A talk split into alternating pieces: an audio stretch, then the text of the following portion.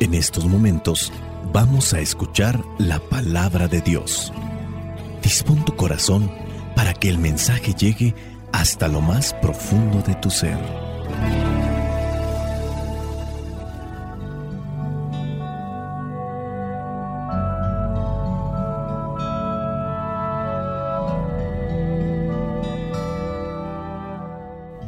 El Evangelio que la Iglesia nos presenta para el día de hoy, en esta solemnidad del Sagrado Corazón de Jesús, corresponde a Mateo capítulo 11, versículos del 25 al 30. Dice así, en aquel tiempo Jesús dijo, Te alabo Padre, Señor del cielo y de la tierra, porque has mostrado a los sencillos las cosas que escondiste de los sabios y entendidos. Sí, Padre, porque así lo has querido. Mi Padre me ha entregado todas las cosas. Nadie conoce realmente al Hijo sino el Padre, y nadie conoce realmente al Padre sino el Hijo, y aquellos a quien el Hijo quiera darlo a conocer. Vengan a mí todos ustedes que están cansados de sus trabajos y cargas, y yo los haré descansar. Acepten el yugo que les pongo y aprendan de mí, que soy paciente y de corazón humilde. Así encontrarán descanso, porque el yugo que les pongo y la carga que les doy a llevar son ligeros. Palabra de Dios. Te alabamos, Señor. Señor Jesucristo, nuestro divino Salvador, gracias te damos por tu infinito amor. Te escuchamos en la palabra te recibimos y adoramos en la Eucaristía. Te servimos en los hermanos.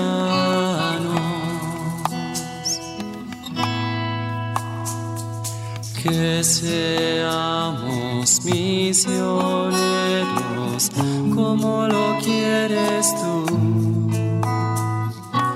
Enseñando los hombres el fuego de tu amor. Hoy vamos a tratar de enfocarnos en estos dos versículos. 28 y 29 de este capítulo 11. Vengan a mí todos ustedes que están cansados de sus trabajos y cargas, y yo los haré descansar. Acepten el yugo que les pongo y aprendan de mí, que soy paciente y de corazón humilde. Soy paciente y de corazón humilde, así encontrarán descanso. La iglesia tiene presente lo que es el corazón de Cristo. El corazón de Jesús es un concepto simbólico que refiere al amor, la compasión, la misericordia de Jesús hacia toda la humanidad. En el contexto cristiano, el corazón de Jesús representa el centro de lo que es ese mensaje que Él trae, que Él quiere compartir. Ese mensaje es el que su Padre nos lo ha dado a nosotros. Jesús nos lo comparte, es un mensaje de amor incondicional. Sabemos que poéticamente se dice, te amo con todo mi corazón. Cuando también lastimamos, decimos, me lastimaste en el corazón. En otros evangelios ya lo hemos comentado, lo que es el corazón en el sentido bíblico. El corazón tiene ese significado profundo, sí, es un órgano físico, pero el corazón se refiere al centro del ser humano. Hablando bíblicamente es la sede de las emociones, también ahí la voluntad y la inteligencia. Sí, yo sé, está la mente, pero en el sentido bíblico, como es el centro del ser humano, ahí se refiere todo. Es el lugar donde incluso se toman las decisiones. Dicen, ponle corazón. En el corazón se refugian los deseos, se manifiesta la naturaleza, por decir de una forma, se refleja la naturaleza de la persona. Si tiene un corazón frío, un corazón duro, un corazón congelado. El corazón es mencionado en muchos pasajes bíblicos que describen aquí su relación, su importancia con Dios y con los demás. Podríamos mencionar muchos pasajes bíblicos, pero digo, no es la intención, aunque estamos celebrando esta solemnidad del Sagrado Corazón de Jesús, vamos a enfocarnos más en esta cuestión de Jesús, pero es solamente igual como una forma de recordarles lo que ya antes le habíamos mencionado. En el Antiguo Testamento se hace referencia al endurecimiento del corazón como una actitud de rebeldía y obstinación frente a Dios. Eres duro de corazón, eres necio, eres terco. Así también se le llamaba al pueblo de Israel o aquellos que se negaban a obedecer a Dios. También se habla de un corazón contrito, un corazón, si tú quieres, humillado,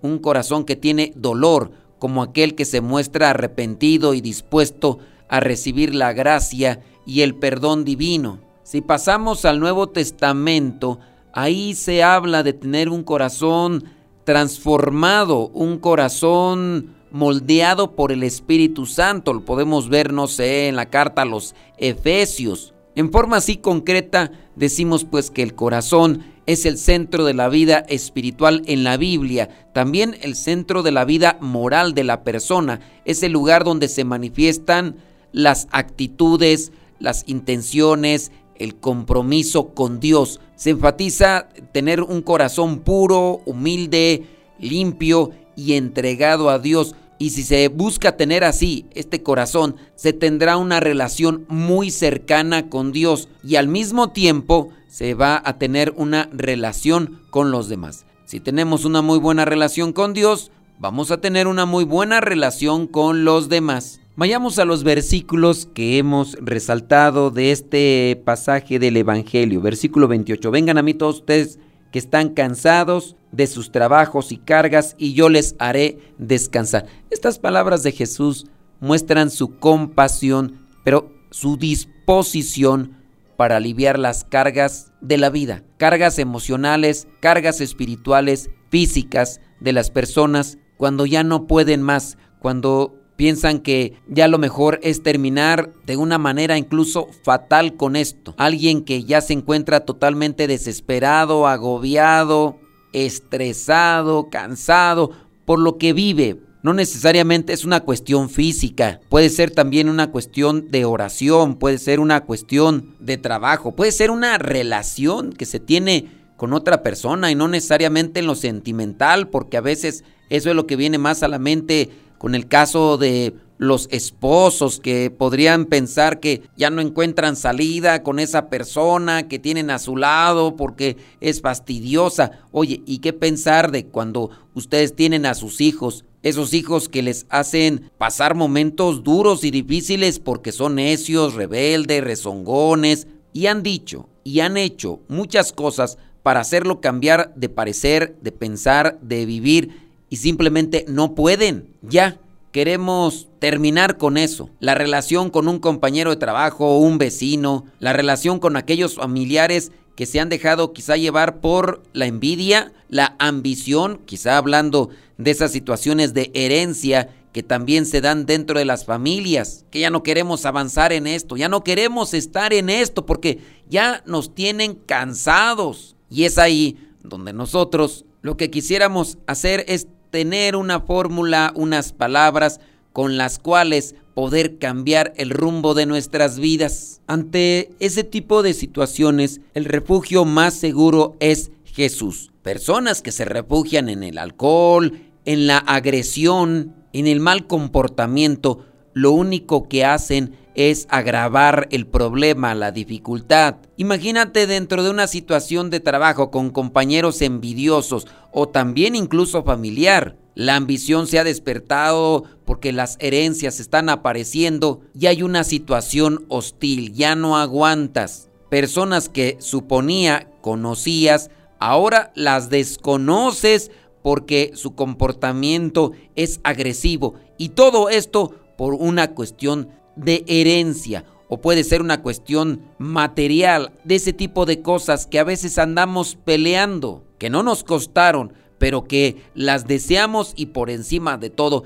agredimos, ofendemos a las demás personas. Pues dentro del caso del cansancio que se pueda tener, lo que nos queda es refugiarnos en Jesús. Y refugiarnos en Jesús es buscar a Jesús, oración, meditación, buscar un lugar donde se pueda respirar ese aire de amor, de fe. A veces puede ser dentro de un templo, dentro de una iglesia, dentro de una capilla, lugares que son propios, que son enfocados a la oración. Algunos han venido a esta casa de retiro y dicen que en cuanto entran, pareciera ser que entran a otra dimensión. Eso también a nosotros nos sirve para evaluar cuál es la situación espiritual de esa persona que en muchos de los casos es una situación desgastante, atrofiada, lastimada, herida, desgarrada. Es que estoy entrando aquí y estoy como si estuviera en otro universo, en otra dimensión, porque aquí pareciera ser que el mismo ruido de los carros, y a pesar de que aquí estamos rodeados de automóviles, centros comerciales, hasta una central de abastos, hay construcciones y demás, pero las personas entran y pareciera ser que el ruido externo también se apagó o disminuyó mucho. Bueno, ante esos ruidos externos o también internos que son los que nos llevan a la problemática con los demás, el mejor refugio es Jesús buscar la oración, buscar la meditación, buscar a Dios en todo momento para que podamos encontrar ese consuelo, ese alivio, ese descanso que necesitamos. Hay que ponernos pilas y hay que estar bien abusados porque el diablo anda como león rugiente buscando a quien devorar y no faltará quien te ofrece que el yoga, a lo mejor te ofrecen fumar sustancias tóxicas, porque en muchos lugares pues ya son legales, ya son cosas que tienen con libre acceso, o a lo mejor van a buscar otro tipo de cosas y más que ayudarles y sanarles, los van a destruir más o les van a dar el tiro de gracia. Póngase a pensar en esas personas que están cuidando a un enfermito familiar, esa enfermita, ese enfermito que necesita de paciencia, de amor, de caridad. De repente, los familiares mismos, por no estar acostumbrados a ese ritmo de vida o porque tenían muchas cosas que hacer y ahora las han dejado para atender a ese enfermito o enfermita y ya se encuentran desesperados porque se están desvelando, se tienen que estar levantando varias veces en la noche. Y no solamente es levantarse, sino también a veces cuestiones de higiene, cambiarle un pañal a una persona adulta puede ser incluso muy pesado y agobiante para algunas personas. Y comenzamos a mirar o enfocarnos más en los problemas y las dificultades y el cansancio, el sufrimiento se intensifica. Necesitamos que ya termine o necesitamos a alguien que nos dé consuelo, fortaleza en la oración, en la meditación, en la literatura espiritual, en la palabra de Dios sin duda, en las alabanzas. Ante esas dificultades que les convendría mucho a los que están cuidando de enfermitos, hacerlo con sus enfermitos también para que ellos puedan tener esa esperanza y fortaleza, encontrarán lo que dice aquí en este versículo 28, descanso, ese descanso, ese alivio que solamente da el Señor. Hay que aceptar su yugo, porque ese yugo que nos pone es suave y hay que aprender de Jesús paciente y de corazón humilde. Y así vamos a encontrar ese descanso. Espíritu Santo, fuente de luz, ilumínanos. Espíritu Santo, fuente de luz, llénanos de tu amor. La bendición de Dios Todopoderoso, Padre, Hijo y Espíritu Santo, descienda sobre cada uno de ustedes y les acompañe siempre. Soy el Padre Modesto Lule, de los misioneros, servidores de la palabra. Vayamos a vivir el Evangelio. Lámpara es tu palabra para mis pasos, luz mi sendero. Lámpara es tu palabra para mis pasos, mi. Luz, tu palabra es la luz